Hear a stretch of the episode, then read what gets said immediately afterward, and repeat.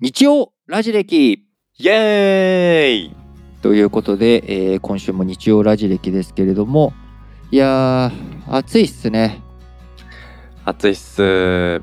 体がペタペタしてきました。ペタペタしてきた。何ペタペタ なんかベタベタまでではないんですよあそういうこと？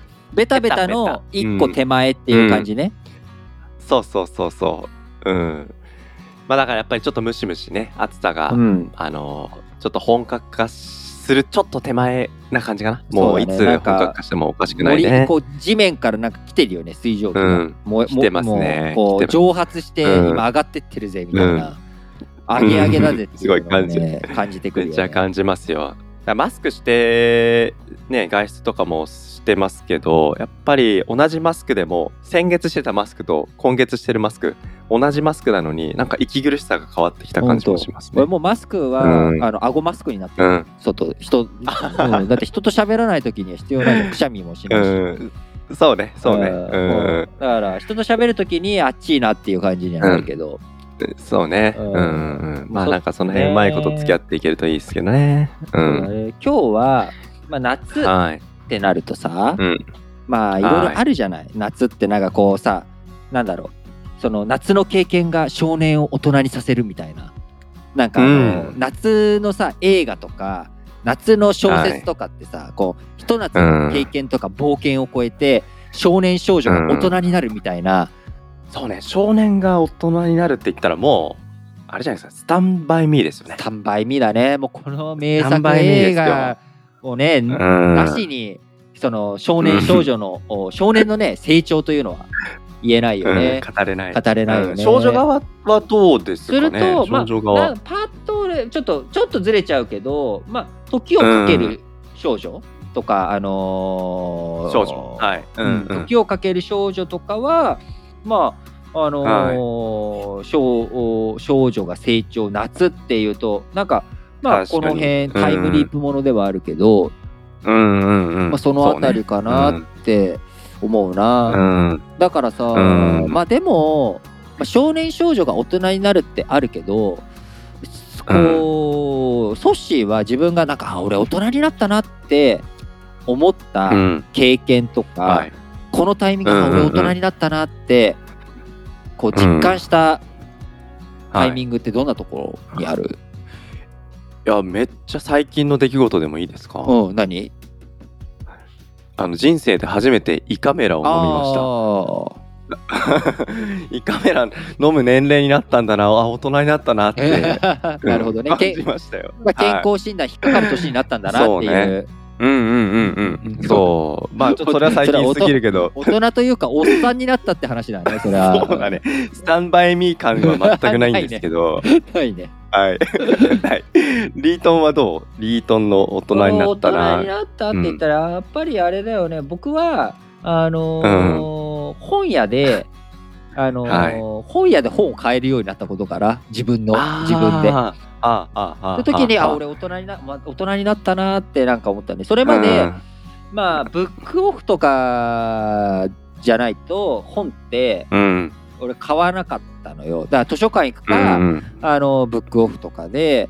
でうん。それが、あとはどうしてもこの本が欲しいっていうはい。すごく決意を持ったあれでいかないと、うん本屋っていうのは僕にとってはその立ち読みして本を探す場ではあるんだけどなんだろうその買う場所じゃなかったのがうんうんうん。こう社会人になって自分でお金を稼ぐようになって本に、うん。まあ金に糸目をつけないじゃないけどはい。お金うんかけてるようになったっていうところがまあ自分だったらそれがなんかなんだ箱買い的なこう感覚だったんだよね大人買い、うんうんうん。大人買いの感覚があってあ俺毎週、うん。毎週本屋で本買えてるよみたいなのはうんうんなんか思ったけど、でさ、まあはい冷静に考えてで大人になるってどういうことなんだろうって思うのよ。なんか今言ったことって。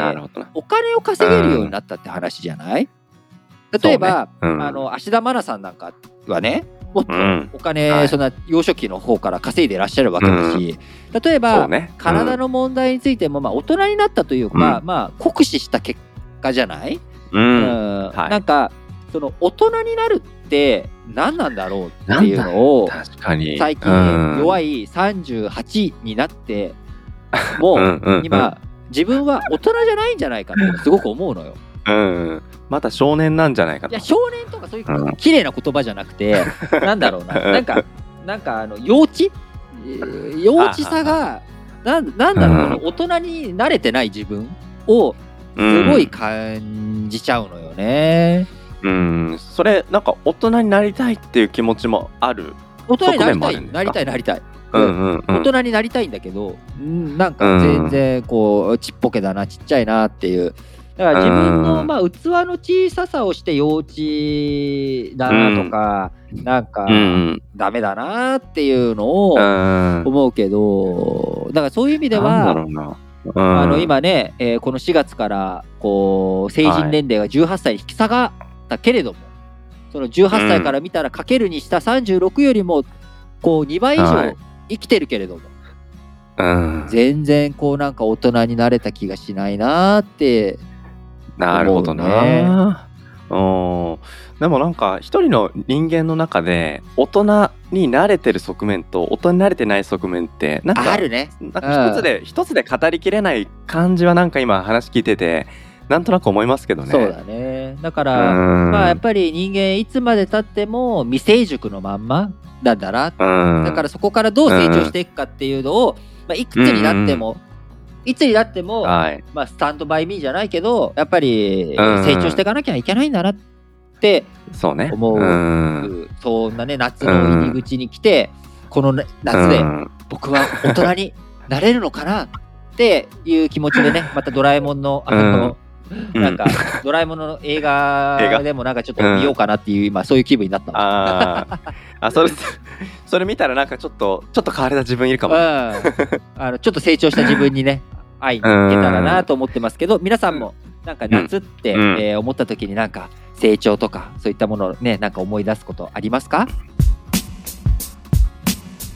さあ今週メッセージテーマ、えーお伝えしていたのが必殺楽々時短レシピ。はい。あー時間がない。もう考えるのが嫌という時に頼っているあなたの必殺レシピ教えてください。教えてというください。メッセージで。うん、はーい。いただきました。メッセージ紹介したいと思います知りたいうさぎさんありがとうございます。知りたいうさぎさんありがとうございます。知りたいうさぎさんの必殺レシピ何ですか？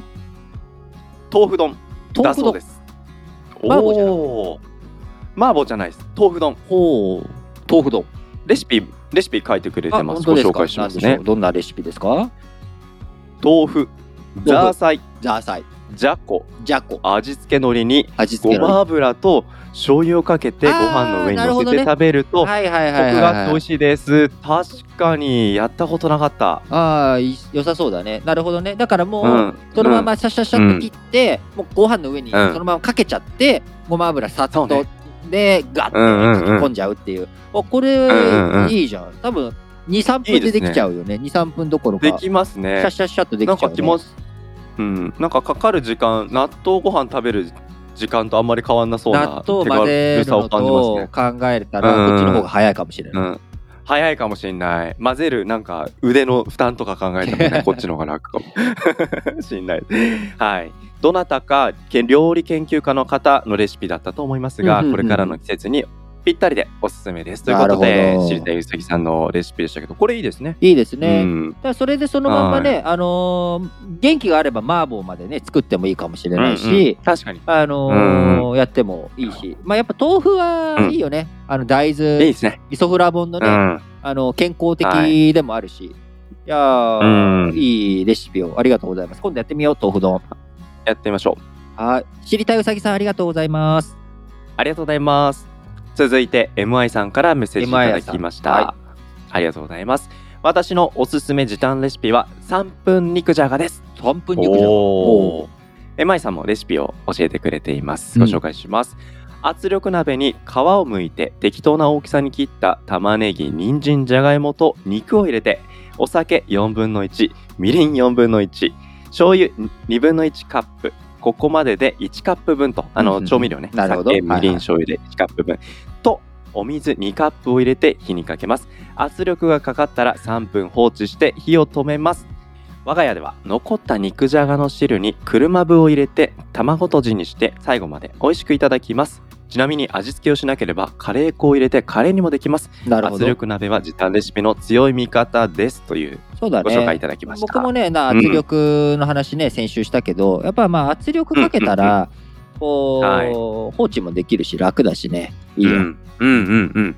そうね。なんかその肉汁をなんかいろんななんかまた別の用途にしたりカレー粉入れてねスパイス入れてカレーにしたりとかちょっとこういうワンスパイスで違った料理にできちゃうっていうのもまた広がりがあっていいですねい素晴らしいですね。あるものをね使はいってうまく融通してということで、ありがとうございます。ということでですね、はい今週は、うんえー我々の募集テーマに対して2通全部をね ご紹介したということになっております。やっぱちょっと、はいまああのーなかなか投稿しづらいテーマだったかなと思いますが、うんうん。その中、はい。あの知りたいうさぎさんと MI さん貴重なレシピを教えていただきありがとうございます。ありがとうございました。やってみたいと思います。はい。うん。それではじゃあ今週はどんなテーマで募集しますか？ソッシーのお。腕の見せ所だよ、みんながこうどしどしあこれはもう伝えたい伝えたい阻止にお届けたいっていう。任せてください。今週は分かりやすいテーマ用意しました。なんでしょう？この暑い夏乗り切るおすすめの涼み方初期払い。おすすめの涼み方、教えてください。おーなるほど。はい。夏ね、はい。やっぱり涼み方っていろいろあるけれどもまああの、うん。江戸時代から古来伝わる日本の夕涼みといったら、うん。まあうちわ、はい。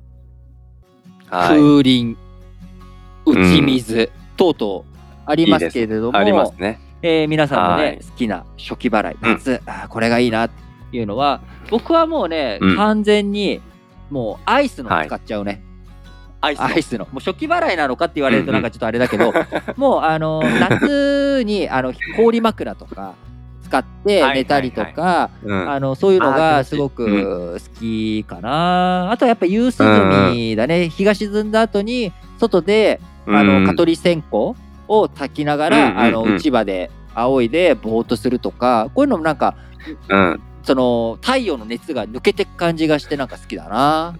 そうね。いいですね。僕はですねまあこれもベタかもしれないですけどお風呂入って。出る直前に水のシャワーをあの体にかけてちょっと体をクールダウンしてから出る。うんうんうん。ああ、うんいいね。お風呂出た直後ちょっと汗が止まらないもんね。出ちゃって、せっかくお風呂入って綺麗になったのにまた汗出ちゃったよってなんかありません？僕はうん。結構その汗をうん。だらだら流すのが好きで、うん。